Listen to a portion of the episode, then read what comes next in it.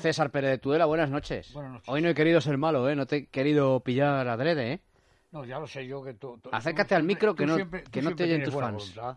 Juanma, eh, tienes, eh, tienes, has captado la esencia del deporte, que es siempre buena, buena armonía, es siempre elegancia. Bueno, no sé yo qué decirte, ¿eh? no, todo el mundo opina lo mismo que tú, ¿eh? No, claro, es que hay, hay deportes que son ya espectáculos, más que polémicos, son ya, más polémicos. Claro, que ya hay unos intereses económicos. Claro.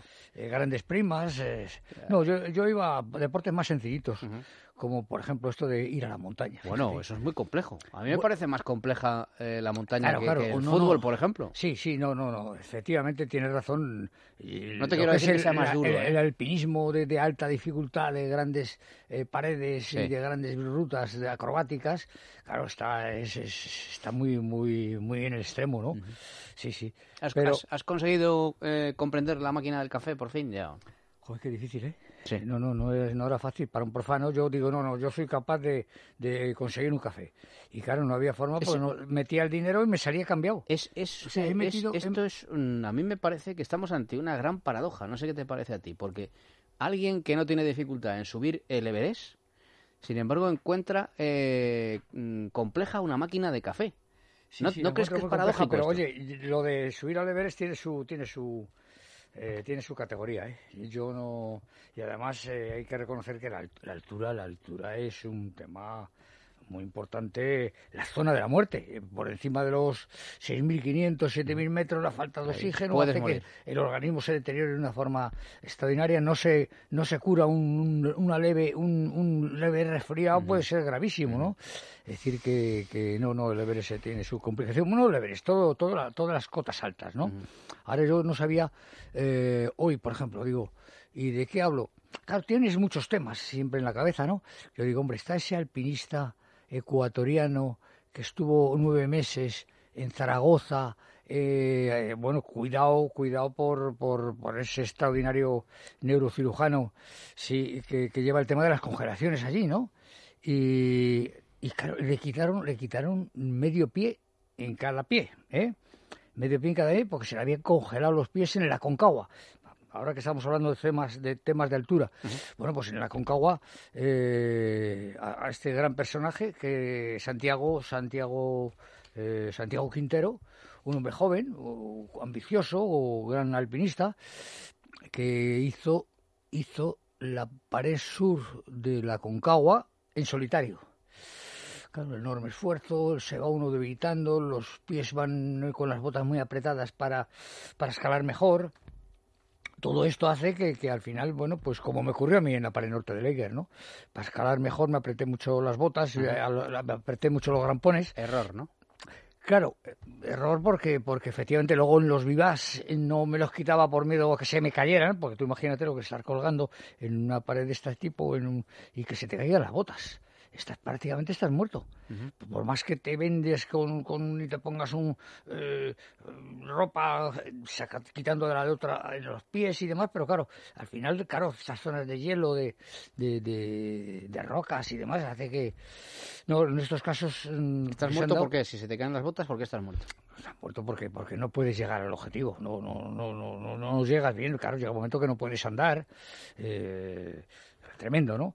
Y, bueno, este hombre se le dieron los pies en el, en el Santiago Quintero y quería hablar de él porque después de que se le dieron los pies estuvo nueve meses, nueve meses en la, en, la clínica de Zaragoza, eh, donde, donde efectivamente, curiosamente, eh, se curan se curan mm, las congelaciones, vamos, se curan. O sea, que de lo que se, intervienen con, con eficacia y con tanta eficacia como se intervenían en los especialistas en de congelaciones en los Alpes, ¿no? En Chamonix, ¿no?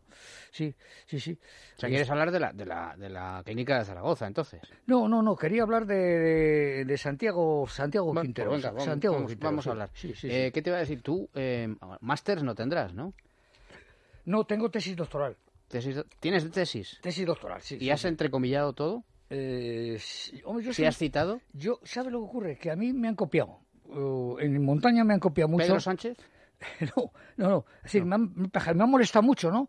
Porque hay gente a que yo incluso tengo amistad y respeto y demás, que hablan de, de y dedican, eh, y te dedican un, uno, un, unos párrafos, no unos párrafos, a veces un folio, ¿no? Una página entera, hablando de ti con lo que tú has escrito. Pero sin citar. Sin citar y sin entrecomillar. Eso es muy real. Mm.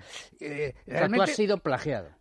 Yo he sido plagiado, sí, sí, sí. Hombre, en tema de montaña yo he escrito mucho y he hablado mucho y lo que hablas no, no, no, no, queda, ¿no? Pero claro, lo que, lo que escribes queda, queda clarísimo, ¿no? Y hay ideas que son originales, tan originales como para decir, oye, mira, esto se me ocurrió a mí. Esto lo dije yo, esto lo sentí yo, esto lo viví yo. y yo, tengo, yo tengo escritos que han sido publicados en el diario ya, en la actualidad española, y que luego de ahí entresacados para un libro, pero, pero ya como si los hubiera escrito el autor del libro. ¿Y te ha molestado?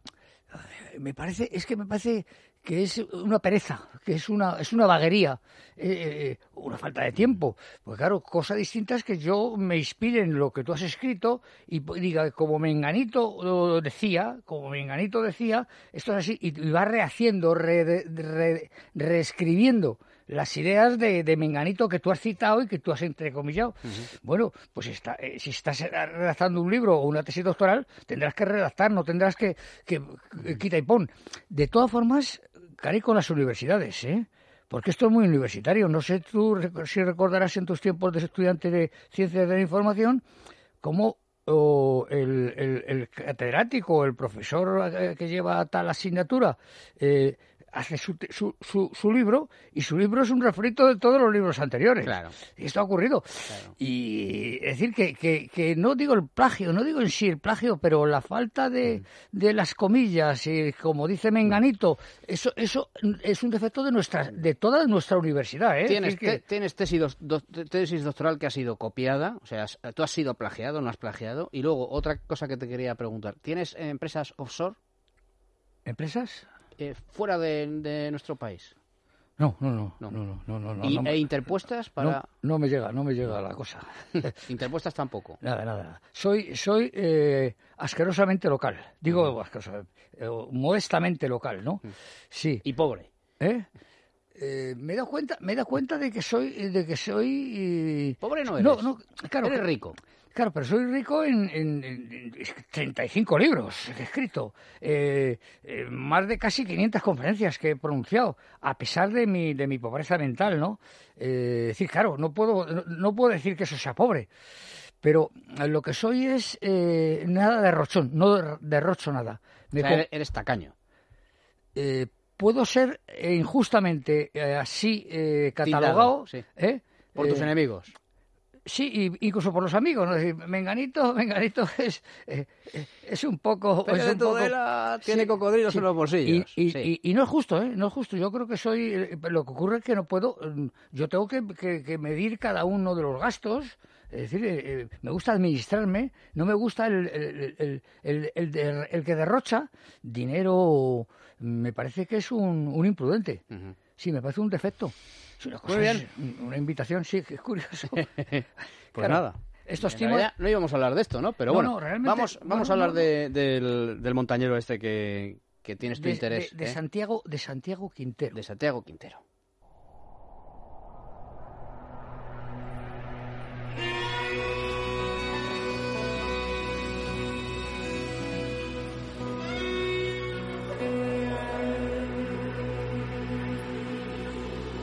K2. César Pérez de Tudela.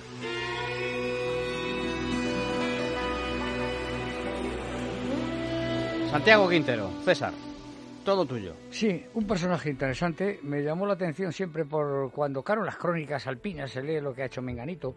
Es un hombre mucho más joven que yo, eh, valiente, eh, de, Pichincha, de, de, Pichincha donde está el Cotopaxi, el cerebro volcán Cotopaxi, que yo he tenido el honor de, abrir una ruta nueva, que he tenido el honor de ser el primero que bajara, que bajara su cráter. Bueno, pues este, este, este Santiago Quintero es de, Pichincha, bajo el Cotopaxi. Y lo llaman, es, él se define como un milagro viviente porque porque tiene eh, ambos pies ambos dos pies no, no le falta la mitad. falta la mitad con lo complicado que es, bueno, de eso Juanito, Juanito Yarzábal, nuestro Juanito Yarzábal, algo sabía, pero este, este todavía le cortaron más, le cortaron como a mí me querían cortar en la clínica en la clínica de, de, la Seguridad Social de Barcelona en el año 70, perdón, en el año 70 no, en el año 60 y 69, me querían cortar los pies por el empeine, por, por donde bajaba el pantalón cuando el pantalón bajaba, eh, justo por donde. Es decir, que me hubiera quedado lisiado. Bueno, pues este hombre, este hombre mmm, sigue, sigue haciendo alpinismo, eh, después de, claro, de pasar, de pasar eh, de 10 meses en la clínica de, Zaragoza, en la Miguel Servet, eh, muy, muy, bien atendido por, por, los servicios eh, que allí se prestan, con, con una con una eficacia eh, parecida, parecida o mejor que la de los países alpinos donde tienen gran experiencia en, en, curar o intervenir las congelaciones, ¿no? Bueno, pues este se le dieron los pies subiendo a la Concagua. La pared sur, una de las paredes más difíciles y más famosas de todos los de, todas las montañas del mundo, hay que reconocerlo. La sur de la Concagua, donde donde ya Dagorí, recuerdo la expedición, la primera vez que se hace, Dagorí, uno de los franceses, eh, también se le, se le llenan los pies y les cortan. Y sigue escalando ya en aquellos tiempos, ¿eh? con una bota mucho más cortita, con más dificultad, sigue escalando, como ha estado escalando otro español de, de Miranda del Ebro, no le puedo olvidar ahora que me estaba acordando del tema, que se llama Fernando Ruiz, eh, Fernando Ruiz, que era de, sí, de Miranda del Ebro, se le dieron no solo los pies, sino también las manos. Gravísimo, ¿no? Porque prácticamente eh, Fernando dejó, dejó, dejó la escalada. ¿Pero las manos también se las cortaron? No, eh, sí, pero cortaron dedos, claro. Y, no, no está Juan José Sebastián, uno de los grandes alpinistas españoles vasco de Bilbao, que, también en, este fue en el este fue en el K2 se le dieron las manos. Y todavía eh, claro eh, sin, dedos sin dedos pero todavía puedes agarrar ¿eh? todavía puedes agarrar eh, y, está y sigue escalando. entrenando. Sigue, sigue, escalando. Ahora va con su hijo para llevar a su hijo a la escalada pero sigue sigue escalando sí, escalando. No tiene un mérito extraordinario este este por supuesto. En el alpinismo se dan se dan cita personajes de, de, una enorme voluntad, de un enorme entusiasmo, eh, que no cede, que no cede sobre todo, además teniendo en cuenta de que el ejercicio de la profesión de guía eh, es muy responsable y es muy duro, es difícil, claro, es, es un jardín que se enseña, pero tú eres el jardinero, en este caso eres el guía, el que vas delante, el que vas ayudando a los demás, el que eres el responsable además al mismo tiempo de la cordada. Y entonces, y, y, si, y si solo eres alpinista, tienes que tener otro medio de otro medio de, vida. Por tanto, no deja de ser el ejercicio de un romanticismo extraordinario, ¿no? Mm. Esto de, del alpinismo. Por eso, ¿cómo lo vas a comparar con, con estos eh, dioses de, de, otros deportes de competición y de espectáculo? No los puedes comparar. Son dos temas totalmente distintos. Su filosofía incluso no tiene nada que ver. Porque posiblemente uno de estos grandes eh, deportistas eh, que tienen unas primas importantes, les quitaron las primas, seguro que ya no jugaban. Seguro que ya no jugaban. Dirían, pero ¿cómo vamos a jugar sin primas? ¿Eh? Mientras que, claro, el alpinista no es que solo juegue sin primas, es que se gasta a él sus primas, su dinero. El dinero Tú sabes bien eso. esforzado. Y, y además, claro, dice, yo recuerdo cuando yo retransmitía las, vueltas ciclistas a España y explicaba dónde estábamos, el paraje y del paisaje y toda la cuestión. Y recuerdo recuerdo que iba ganando iba ganando Sanker y un, ciclista americano. Sí, Y, pero le había salido un forúnculo en Salvase a la parte, que es una parte, claro, está, está de atrás, ¿no? Donde tiene que apoyarse en el sillín. Y, y bueno, pues, pues a, las dos horas estaba tomándose un zumo de naranja en una cafetería de carretera, ¿eh? supongo apoyando solo la parte que no, le, no, tuviera, no tuviera el forúnculo. Y yo dije, joder, eh, cuando un alpinista está enfermo, eh, solo bajar, en el caso de que pueda bajar, Solo bajar es un suplicio tremendo, peligroso, ¿eh? un día, dos días, tres días, cuatro días para llegar luego a una aldea, ¿eh? en el caso de que llegue a la aldea, una aldea eh, donde no hay médico, ni hay dispensario, ni hay tiritas, ni hay vendas, ¿no? Claro, no son, no, son comparables, no son comparables estas, estas actitudes. Bueno, pues estaba hablando de, Quintero, que se tiró allí casi un año, claro, desesperado, ¿no? y además eh, tuvo que esperar años hasta que le hicieron una prótesis ¿eh? una prótesis para, para, para poder utilizar. Bueno, después de eso ha hecho uh, casi todos los 8000, eh, no solo los 8000, sino que muchos de ellos en solitario, lo cual no deja de ser eh, de, una admiración total hacia esa persona. Y entonces su ilusión es el K2, y ya en el K2 ha estado pero, pero con esa cantidad de nieve a veces, claro, además tiene, es cierto eso, a veces, claro, cuando ha nevado tanto y la nieve te llega por la cintura, es una nieve polvo de la altura, ¿no? Pues, pues, pues vas nadando casi, eh, pero claro, para, para avanzar eh, 30 metros necesitas tres horas, ¿no? Sí, eh, está pendiente simplemente de volver a subir el K2 y sería el alpinista, el primer alpinista que sube el K2 con medio pies. Muy bien. Oye, qué disciplinado has estado hoy, ¿eh? De verdad.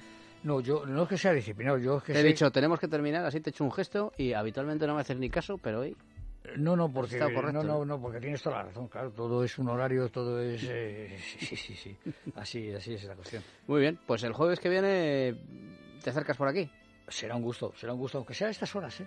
Pues yo a estas horas lo que sí me noto es yo siempre estoy en los últimos ¿Tienes mirada? Estoy muy atontado. ¿eh? Eh. Ya no soy el que ya no soy el que fui, puedo decir yo, en ningún sentido. En casi ningún sentido, ¿eh? Tremendo. vámonos, porque ¿Eh? como te dé pábulo, estamos aquí otra vez tres cuartos de hora. sí, tienes razón. es que a ti, a ti se te dicen buenas noches, ¿cómo estás? y respondes. Hasta el jueves que viene, César. Gracias, gracias, Joma.